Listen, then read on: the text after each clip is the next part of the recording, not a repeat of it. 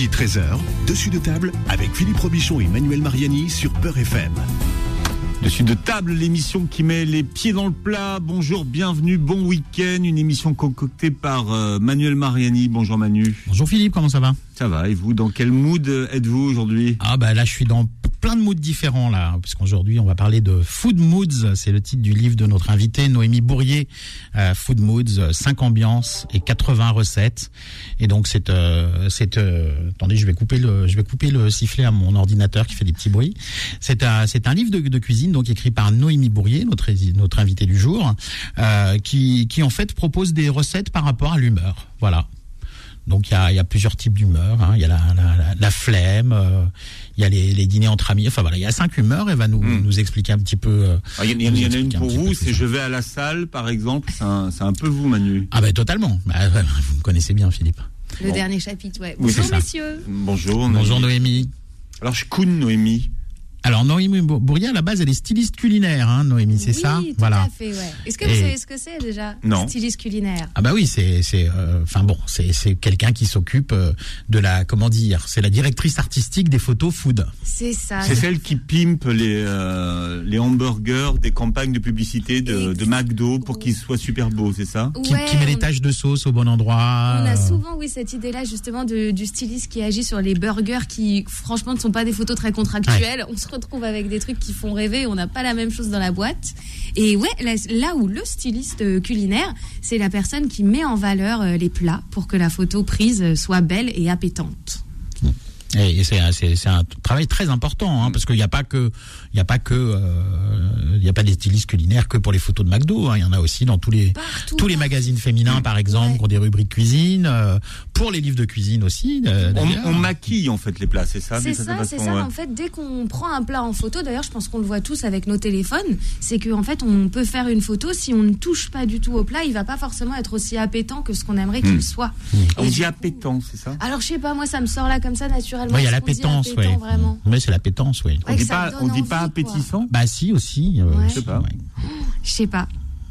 Je suis remise en Si- doute. S'il y a un auditeur qui, connaît, vous pouvez sujet. nous appeler pour savoir si on dit appétant ou Voilà, appétissant. 01 53 48 3000 ou si vous avez des, questions à poser aussi à notre invité. Hein.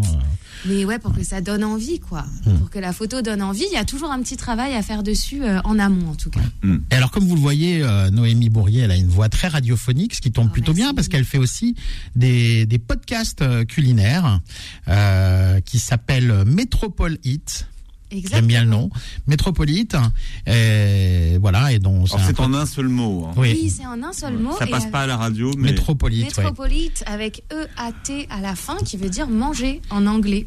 Donc voilà, c'est euh, un podcast sur les nourritures du monde. Voilà, des grandes métropoles ou des pays, euh, des pays étrangers. Vous rencontrez des, des foodies de toutes les, les nationalités qui vous font euh, découvrir les spécialités de leur pays d'origine. Et puis, euh, dans certains podcasts, un restaurant en rapport avec le, Exactement. avec les- l'émission. Donc, euh, Exactement, parce que moi je me suis dit, par exemple, nous on est dans une grande métropole, on est à Paris ou dans la région parisienne, on a des restaurants du monde entier, mais si on veut vraiment manger une vraie bonne nourriture, on va dire italienne par exemple, ben en fait moi je demande à un pote italien quoi, parce que sinon euh, je trouve que les curseurs ils sont difficiles à trouver.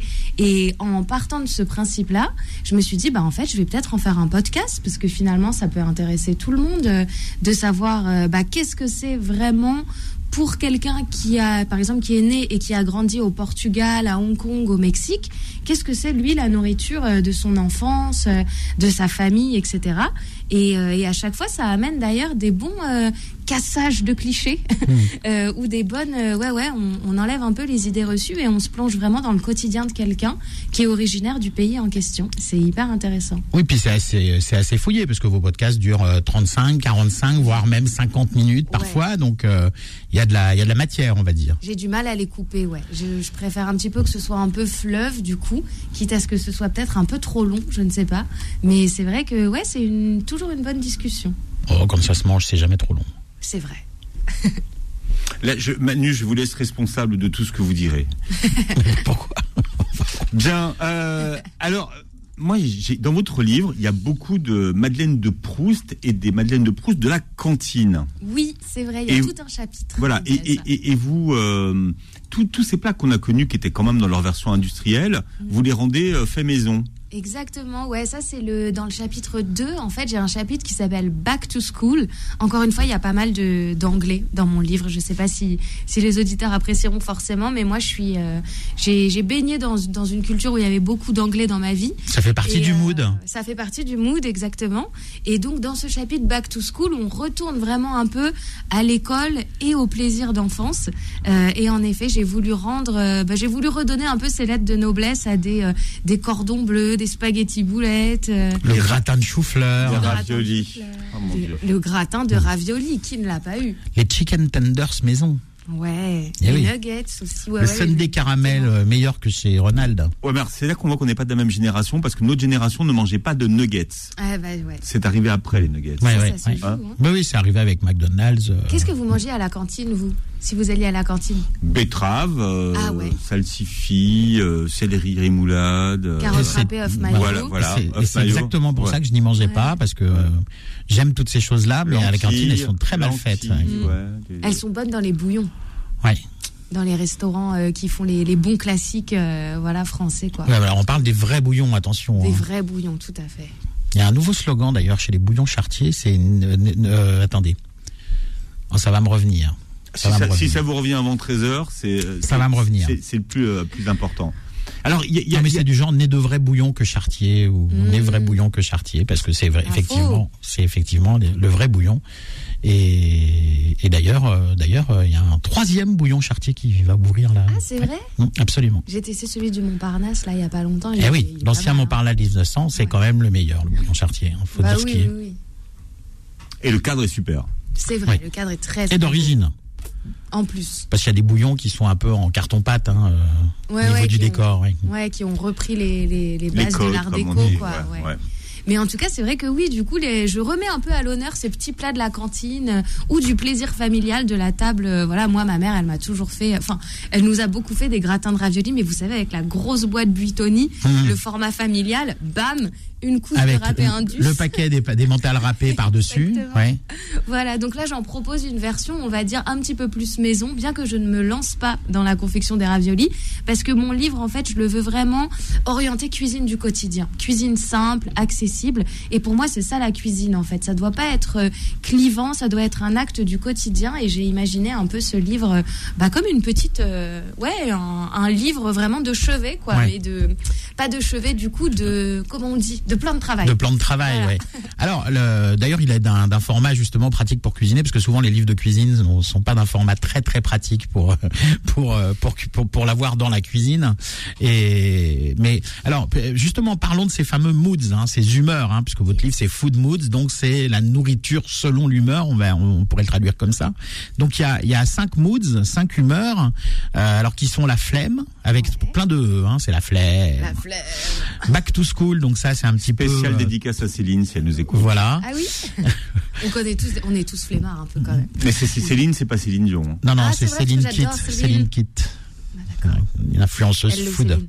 Oui, elle chante euh, quand Elle on- chante, ouais. C'est vrai Ouais. Je vais suivre ça alors. Ah, ah, non, il faut absolument. Ah oui. Ah, c'est un personnage. C'est la Castafiore de la cuisine. Ok. Je vous laisse ma part. Et back to school. Donc back to school, Donc back to school. Il y a donc voyage voyage. Oui. Ça, c'est en rapport pas mal à mon podcast. Du coup, en fait, c'est pour un peu euh, euh, mettre sur papier des plats euh, authentiques, vraiment authentiques, les replacer un peu dans leur contexte, donc par rapport à la ville ou le pays où ils ont été créés, et en proposer une recette euh, bah, à faire chez soi. Mais alors il y a juste un truc sur lequel je suis pas d'accord avec Ah. vous dans voyage voyage, c'est le koubidé, le koubidé iranien. Le koubidé iranien que vous faites avec du bœuf. Ouais. Mais en Iran, quand on dit koubidé, c'est de l'agneau.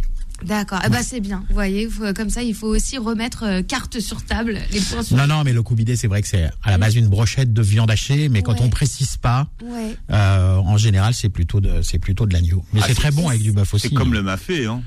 Bah, le mafé, oui, ça le peut être du poulet, ça peut ouais, être mais c'est- mais c'est de l'agneau. Si on précise pas, si on précise pas, euh, C'est de l'agneau le mafé. Ça peut se prêter à plusieurs. bah, au Sénégal, oui. Euh, Non, mais au Sénégal, oui. Mais après, euh, après, si on va, euh, si on va euh, plutôt dans d'autres pays d'Afrique de l'Ouest, euh, ça peut être le poulet en priorité pour le mafé. hein. Ouais, ouais, ouais. Mais c'est vrai que le koubidé, typiquement, par exemple, je l'avais tenu du monsieur que j'avais interviewé sur mon épisode bah, sur l'Iran, qui je crois était l'un des, des premiers épisodes du podcast. Et lui m'avait dit, c'est vrai que moi, par praticité, je le fais avec du bœuf, mais en effet, ça peut être. euh, Enfin, c'est euh, c'est agneau traditionnellement, ouais. Ouais, non, mais c'était pas, c'était pas une critique non plus. Hein. c'est bon en tout cas. hein. C'était pas une critique, mais comme je suis un amateur de koubidé Ouais, c'est trop bon. et de djoudjé aussi, qui est un autre plat iranien délicieux avec du coquelet, du coquelet mariné au safran Ouais, et grillé au feu de bois, ça c'est magnifique. Alors autre mood, je vais à la salle, donc ça c'est de la, c'est de la cuisine healthy. C'est de la cuisine un peu plus healthy. En fait, c'est le, euh, c'est le dernier chapitre du livre, donc c'est le cinquième mood. Et c'est, on va dire, un petit peu pour faire la balance, l'équilibre avec tous les plats d'avant des quatre euh, chapitres précédents où on se fait bien, bien plaisir. Et le chapitre, je vais à la salle, en vrai, il y a quand même des recettes euh, sympas qui sont goûtues et tout, euh, mais qui sont, voilà, un petit peu moins riches que, que toutes mes autres recettes. Et puis un chapitre que je, que je n'ai pas cité, cité euh, puisque je les ai pas cités dans l'ordre du livre apparemment, c'est Come Together. Donc là, c'est on invite les copains quoi. C'est ça. Et en fait, c'est comment euh, nourrir une grande tablée. Alors, ça peut être soit, par exemple, les apéros dînatoires où on va pas forcément faire de vraie cuisine, mais il faut quand même assez de petites choses pour combler tout le monde, ou vraiment bah, la, la tablée un peu familiale ou copinale euh, pour, euh, pour voilà, faire, faire à manger à plusieurs personnes, au moins 6 ou 8. Ouais, et comment nourrir tout le monde sans passer sa soirée en cuisine Exactement. hein, pendant Ouais. que les gens attendent dans la salle à manger. ouais. Ouais, ouais, ouais, exactement.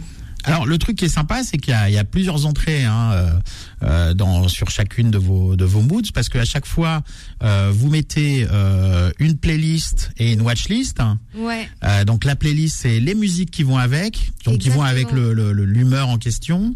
Euh, et une watchlist, alors c'est très c'est très varié. Hein, c'est euh, c'est quoi? C'est vos Madeleine de Proust en termes de musique et de, de films. Ouais, exactement. En fait, c'est un peu euh, parce que moi, je cuisine pas mal en musique. Je cuisine en musique et en podcast, et j'aime bien. juste- Je, me suis dit, si je fais un livre sur un peu la cuisine selon les humeurs, je trouve que la musique, ça, joue beaucoup. Ça nous amène euh, dans un mood ou dans une humeur. Euh, donc, euh, j'ai voulu lier, voilà, plusieurs musiques à chaque chapitre. Et pour la watchlist, c'est parce qu'en fait, je sais pas pour vous, mais je suis un peu partie du constat que maintenant, on mange beaucoup devant un écran. Quand on est tout seul ou peut-être à, deux- en, en couple, en coloc ou entre amis, on va quand même être tenté de se regarder un petit film sur des plateformes ou euh, voilà sur euh, ou d'où voilà des, des choses qu'on a euh, avec soi. Et donc j'ai des films aussi qui vont avec chacun de mes moods.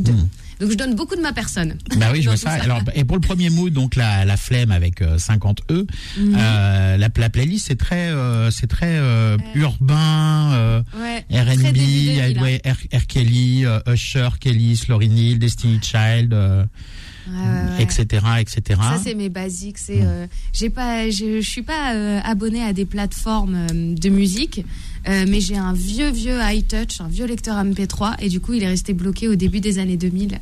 C'est ça. Et donc c'est toujours mon, mon mood quoi. Voilà. Alors la watchlist c'est c'est plus plus varié, pas mal de trucs des, des- années 80, 90. euh, Ouais. euh, alors soit vous ne faites pas votre âge, euh, soit vous êtes, soit vous êtes allé regarder des des un peu trucs un peu anciens, en c'est ça? Hmm. Je suis un peu nostalgique, ouais. Je trouve que par exemple pour le chapitre de la flemme, euh, j'ai voulu vraiment donner une watchlist de films un peu valeur refuge, valeur sûre, où je me dis, je suis sûre que ces titres-là, je les mets. Normalement, c'est ça fait l'unanimité, quoi. C'est des vrais bons films. Ouais, ça fait dimanche après-midi sous la couette, quoi. Ouais. C'est ça, ouais. Ouais. ouais, complètement. Exactement. Alors, euh, bah, quel type de, alors par exemple justement pour ce mood, euh, la flemme, euh, quel type de, quel type de recette on va, on, on- on va trouver? C'est quoi vos, vos préférés quand, quand vous avez la flemme Parce que bon, je vais en citer quelques, quelques-unes. Hein. Il y a les brioches perdues, le croissant sandwich, les frittata poivron fromage. Alors, la flemme, on s'attend à ce que ce soit des recettes euh, simples. On ouvre, de, on ouvre deux boîtes et on, et on met trois tours de, trois tours de cuillère ou de fourchette et, et c'est prêt. Non, il y a quand même un petit peu de cuisine, mais on se prend pas la tête, quoi. Voilà, en fait, il y a un peu de cuisine, on se prend pas la tête. Souvent, c'est quand même, euh, je donne des, des vraies indications hein, sur les proportions d'ingrédients, mais c'est des recettes que je trouve on peut faire à sa sauce. On peut vraiment se les réapproprier, mettre plus ou moins de ce qu'on veut. Et c'est quand même, les ingrédients en l'occurrence vont être euh, des basiques du frigo ou du placard. Euh, ça va pas être des recettes où on va devoir aller chercher euh, des épices dans une épicerie particulière, euh, de la viande par exemple fraîche découpée d'une certaine façon de son boucher.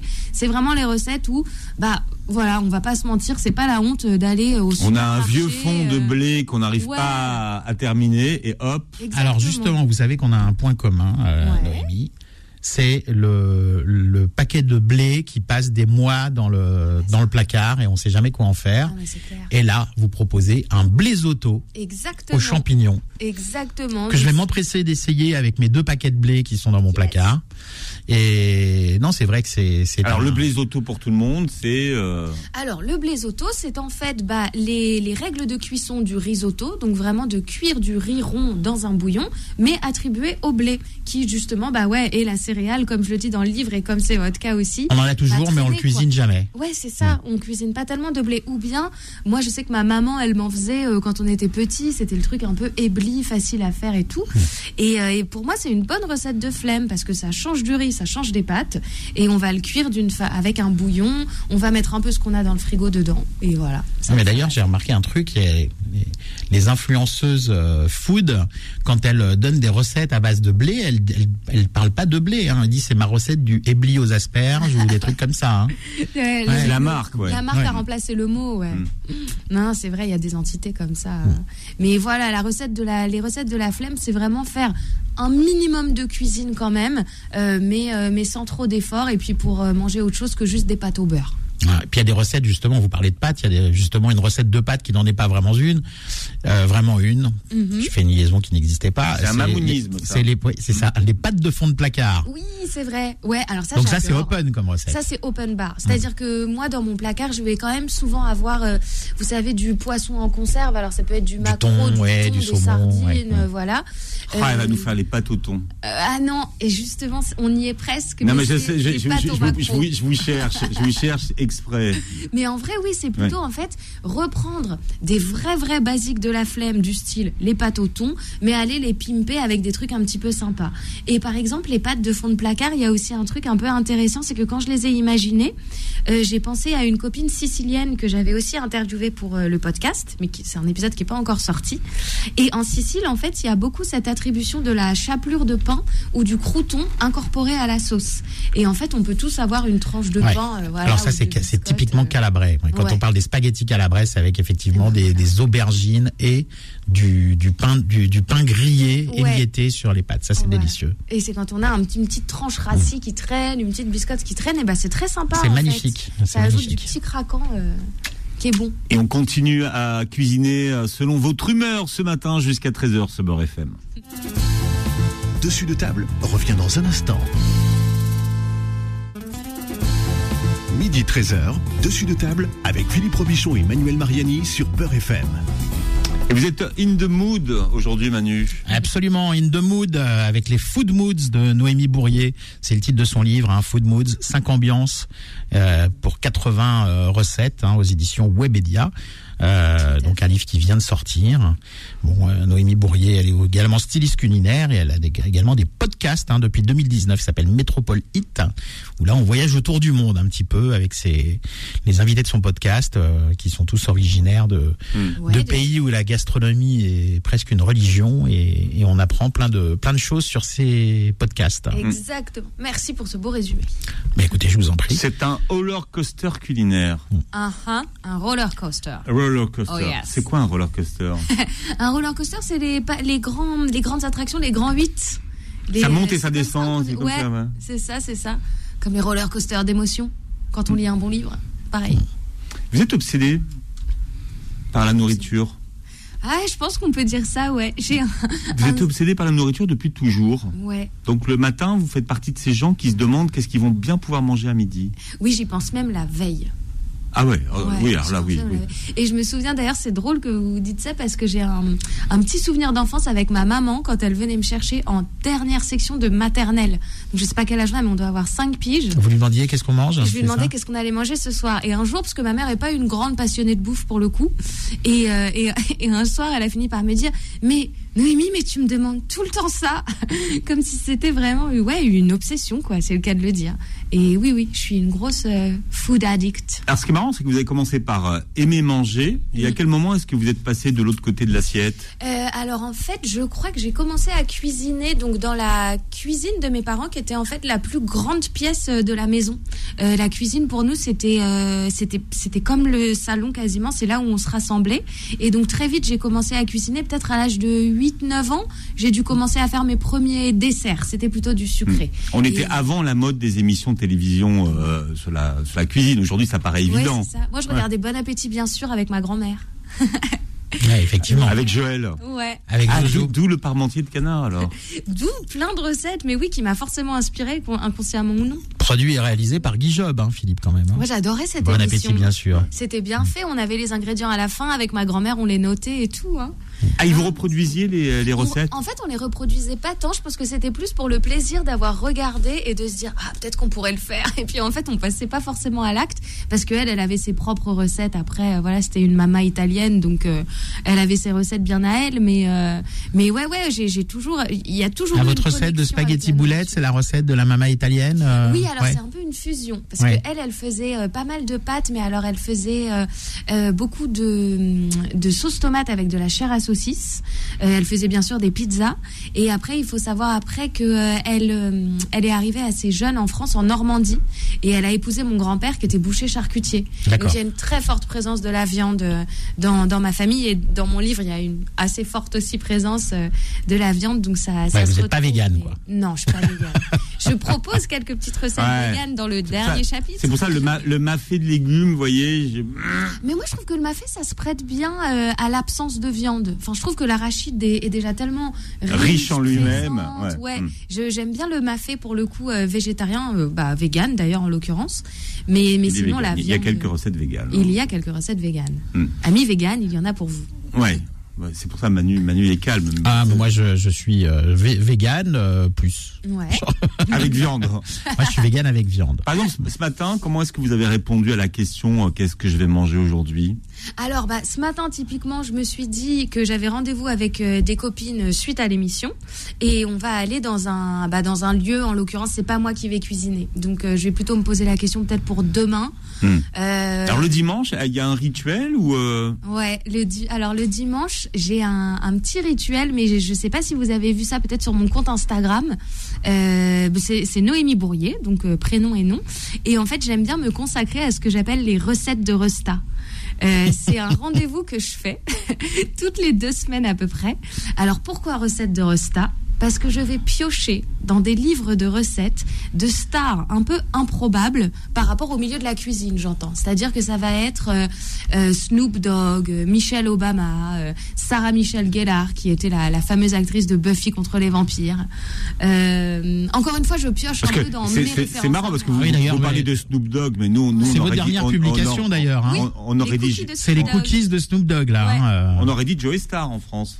Oui, bien, bien Parce sûr. que lui, il vient de lancer, il vient de il- il vient de lancer Il vient de son- lancer un magazine Ouais. culinaire. Mais en fait, il faut savoir que outre-Atlantique, euh, et bah, énormément, énormément de, de restas euh, font des livres de cuisine. Enfin, de toute façon, euh, Snoop Dogg, il a fait un super succès avec son émission avec, Master, avec Martha Ouais, Stewart, qui est, qui est- exactement. qui est la reine mondiale, de l'inventeuse même du, du living. Ouais. Donc, Mais euh, saviez-vous que avant lui, par exemple, le rapport Coolio a fait un livre de recettes ég- également. Il avait même une émission d'ailleurs culinaire, mais qui avait une, une moins grande ampleur.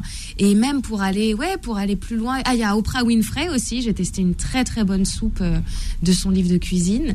Et même j'ai un peu. euh, elle est à quoi la, coupe, la soupe d'Oprah? La soupe de Oprah, Il doit y elle avoir est- des courges, non? un velouté de maïs. C'est très très bon. C'est ce qu'elle appelle une corn chowder. Ah, c'est de la soul food. euh. Ouais, Hmm. c'est excellent. Et il y a des petits, euh, il y a de la petite patate douce. euh, Enfin non, c'est hyper bon. Et en fait, jusqu'à présent, tous les livres de Resta, les livres de recettes que j'ai trouvés, et ben c'est toujours des bonnes surprises. Par contre, il y a eu un énorme, énorme fail il y a deux semaines justement. Euh, je suis allée piocher dans les recettes d'Hélène Ségara. Oh, mais Catastrophique. Elle a fait un, un livre, oui, ouais, ouais, Catastrophique. Bah, elle a fait un livre qui avec. s'est bien vendu d'ailleurs en plus. Ouais, elle a fait un livre avec, je ne sais pas si je peux citer les, cette marque, mais de. Weight- qui euh, surveille Weight son- Watchers. Voilà, Ouais, Weight ça. Watchers, qui surveille son poids. Et donc, Chez elle a- nous, vous pouvez. Hein. Ok. pouvez Et bah dire. voilà, Hélène Segara a proposé un banana bread qui n'est ni fait ni à faire. Donc c'est aussi ça les recettes de Rosta. Parce que de- vous, le banana bread, c'est un des, une de vos valeurs sûres. Oui. hein. ça, il faut le dire. Tout à fait. c'est Mais vous qui êtes styliste culinaire, vous devez, vous devez savoir quand même que la plupart des recettes qui paraissent dans les magazines Ouais. féminins ou dans les livres de recettes n'ont jamais été testées. Et bah, en fait, je le découvre, je l'ai, je l'ai un peu découvert quand justement moi j'ai. Ça a un peu changé, Manu, quand même, aujourd'hui. Bah, ça a un petit peu Ouais, changé parce que à force, peu, à, enfin, ouais, à force de ouais. recevoir des lettres de réclamation, genre votre recette elle marche pas, c'est n'importe quoi, etc. Ouais, ouais. Bon, il y a peut-être eu un peu de, il y a, il y a peut-être eu un petit peu de, de, de, d'amélioration là-dedans. là-dessus, ouais. Oui, par exemple, Manu, quelque chose, une, une référence qu'on cite souvent, ce sont les fiches cuisine L. Absolument. Qu'on trouvait en, vous savez, les, les fameuses euh, quatre fiches là qu'on trouvait en. Elles, J'en profite pour saluer mon amie Elisabeth Scotto d'ailleurs. mais elles, étaient- la elles boîte. étaient, elles étaient faisables. Ouais, bien sûr. Ah ben elles ont toujours été Et elles faisables. étaient testées, ouais, ouais, et elles étaient testées et approuvées, je pense, parce que euh, moi j'ai fait quelques recettes, elles, justement avec ma fameuse grand-mère, et ça marchait à chaque fois. Oui, oui, ça, les, fiches cuisine, elles, euh, Ouais.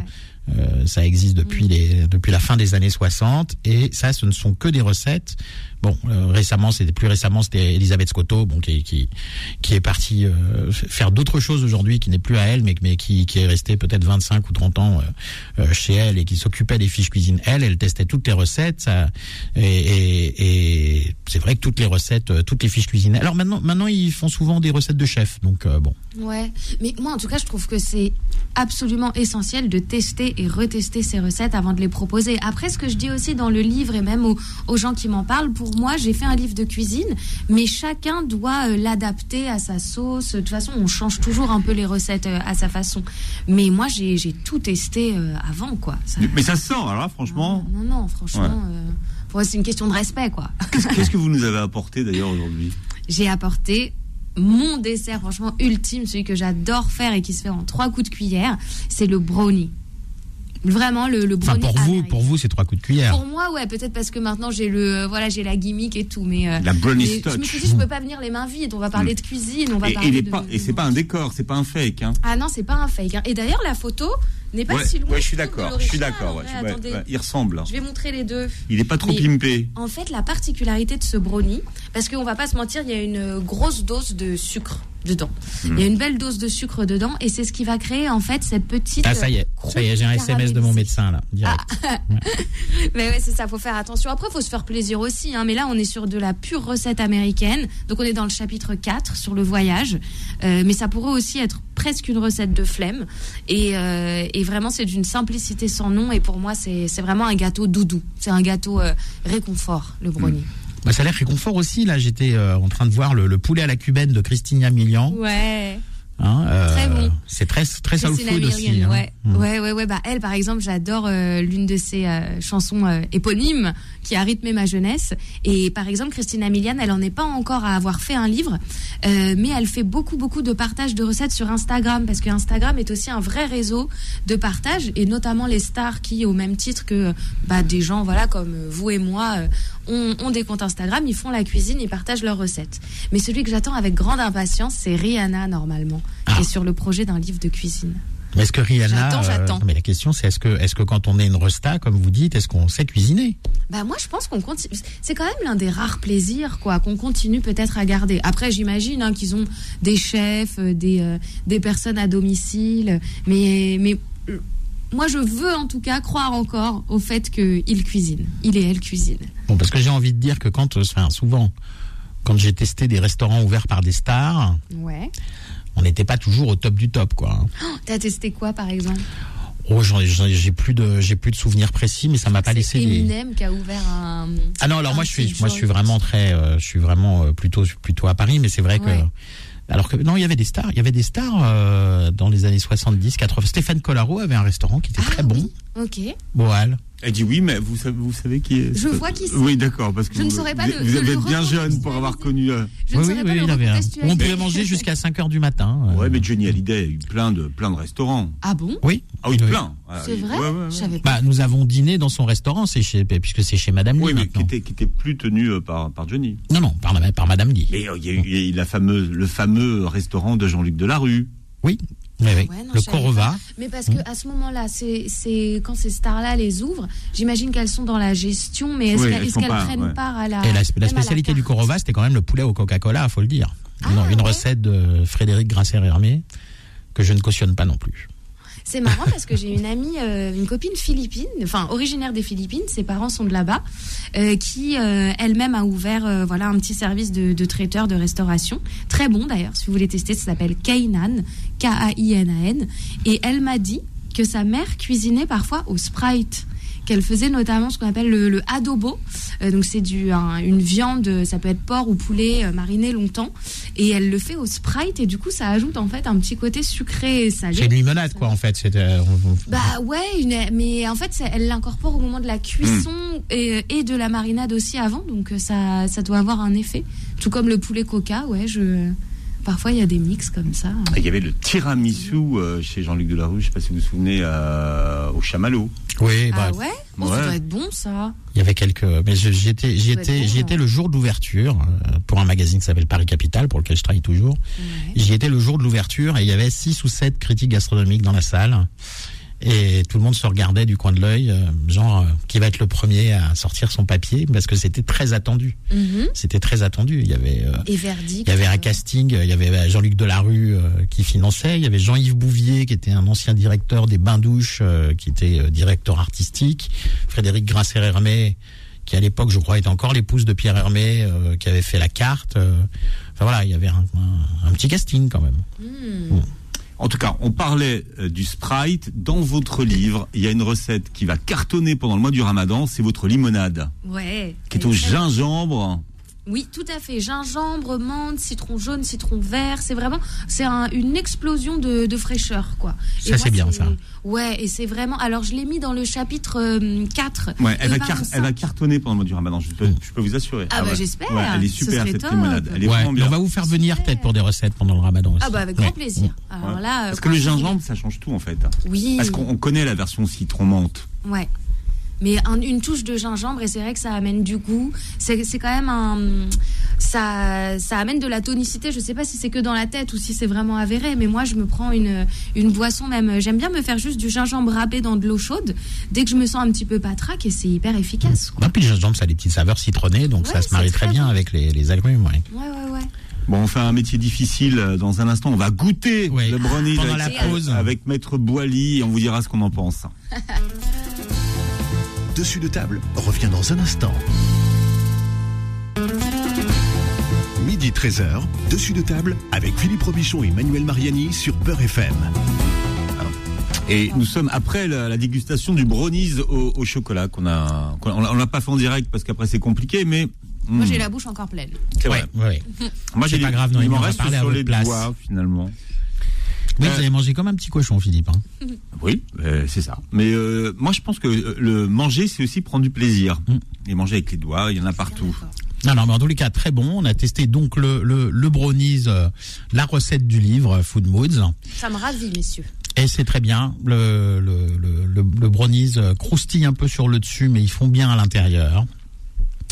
Et il n'est pas trop sucré, parce que moi, je suis pas un grand fan de sucre. Hmm. Donc ça va, c'est parfait. C'est validé. Et puis on part en plus, euh, en plus, euh, c'est un dessert super économique. Hein. On a fait, fait le calcul plus ou moins pour 8 personnes, on en a pour 3 euros, euh, 3,50 euros quoi. Oui. En gros. Que des basiques du placard. Alors vous parlez dans votre livre d'un revival sur la chouchouka. C'est- Il y a eu, qu'est-ce qui s'est passé sur la chouchouka Parce que Alors nous, ça- nous c'est un peu notre, notre basique la chouchouka, Ouais, donc ouais, ouais. on, on l'a pas senti. Hum, hum, hum. Ça, ça veut dire que ça s'est diffusé dans l'ensemble de la société française? Bah moi j'ai l'impression, je sais pas ce que vous vous en pensez, mais j'ai l'impression que ça fait partie de ces plats qui, euh, de par les réseaux sociaux d'une part, donc Instagram, moi je suis pas trop sur TikTok, mais peut-être que ça y est aussi, mais de par les réseaux sociaux et de par aussi, j'ai l'impression à, à Paris notamment, mais c'est peut-être le cas dans, dans plein d'autres villes, que ça s'est diffusé. que ça s'est diffusé, que la cuisine levantine c'est diffusé, j'ai l'impression. Et euh, pour moi, par exemple, la shakshuka ou chouchouka, je, je crois qu'il y a plusieurs. euh, Oui, on l'appelle. En tout cas, c'est bon. En tout cas, c'est bon.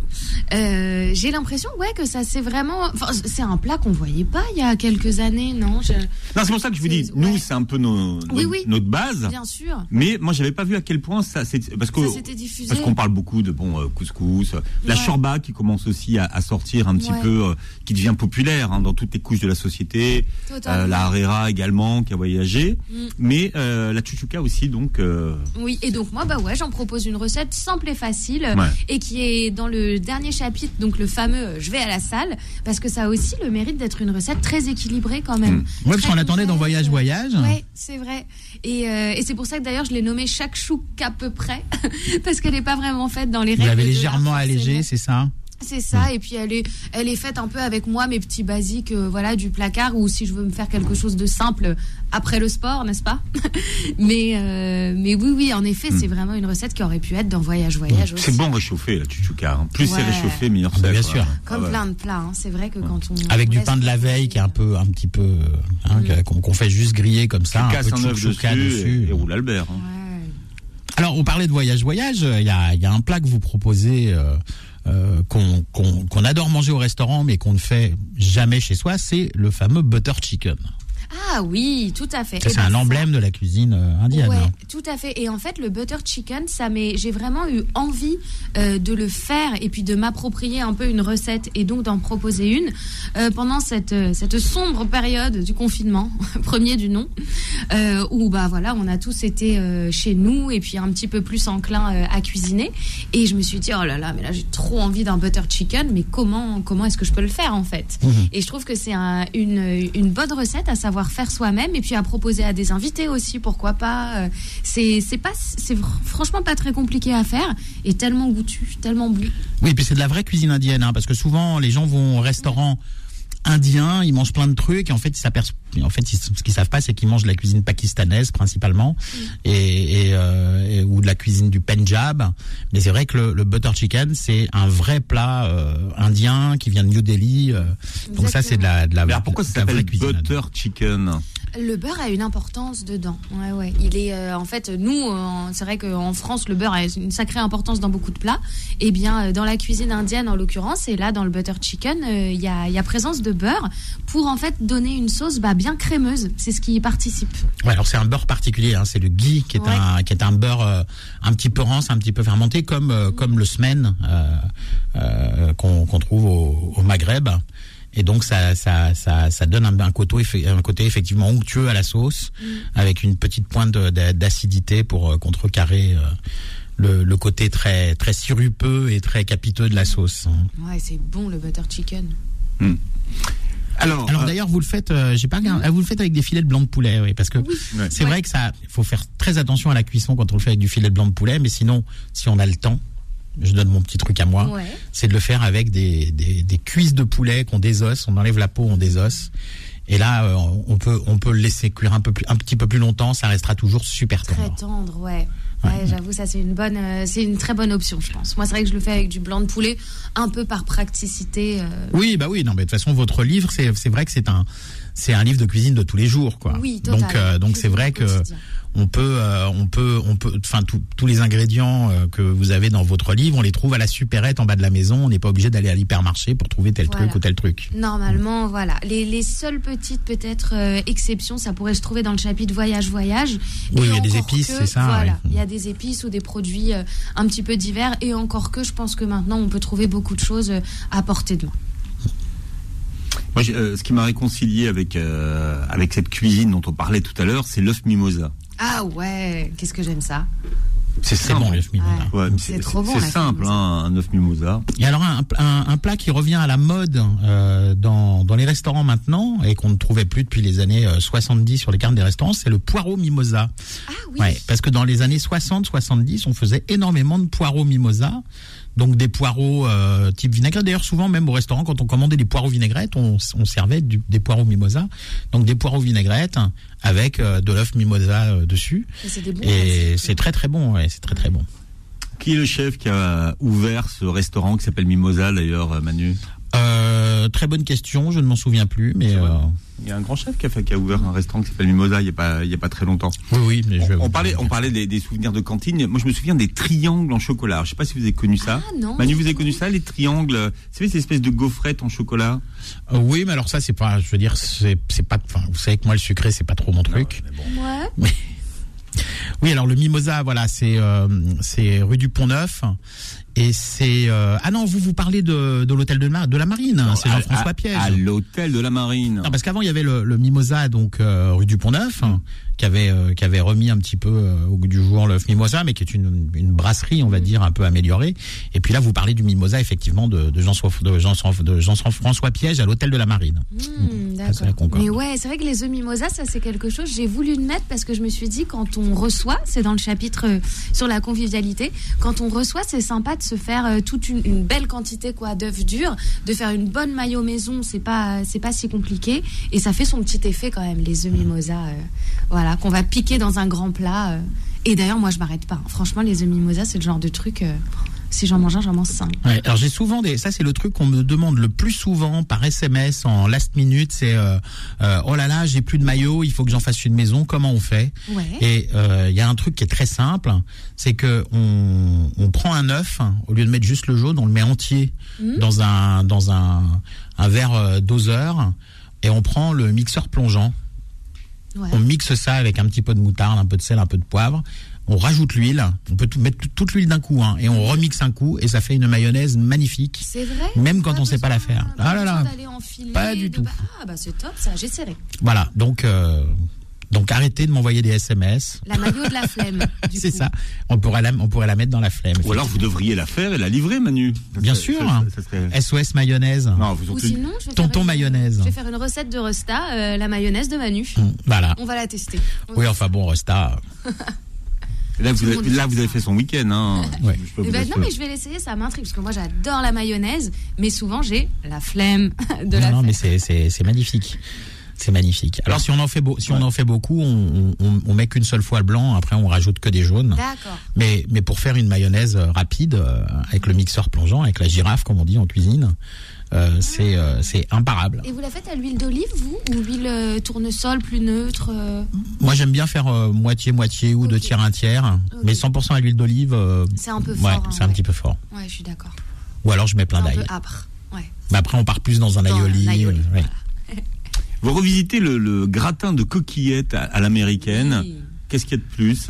Alors, en fait, je suis partie un peu aussi, bah, parce que je, je vois beaucoup de mac and cheese, vous savez, en recette. Alors, j'en ai testé d'ailleurs plusieurs recettes, euh, bah, dont celle de Snoop Dogg aussi. on, on en revient à lui. Ça, c'est Euh, les Américains, ils, ils adorent ça. Ouais, alors, le la, différence entre le mac and cheese et le gratin de coquillettes, c'est 8000 calories à peu près quand même. hein, parce que Et surtout, en fait, je crois que c'est c'est vraiment au goût des Américains parce que je vois pas trop le délire finalement sur le mac and cheese. C'est c'est très lourd. Les pâtes sont surcuites, donc c'est pas très intéressant. Euh, et je me suis de dit, euh, le, assuré. fro- le, fro- Ouais. le fromage commence à, à devenir un petit peu euh, pâteux, commence ouais presque. pâteux. Enfin, on hmm. perd le plaisir forcément du filament ou autre. Et moi, je me suis dit, bah, dans le, les gratins que j'ai connus, en tout cas moi dans mon enfance, c'est vraiment le plaisir de l'équilibre.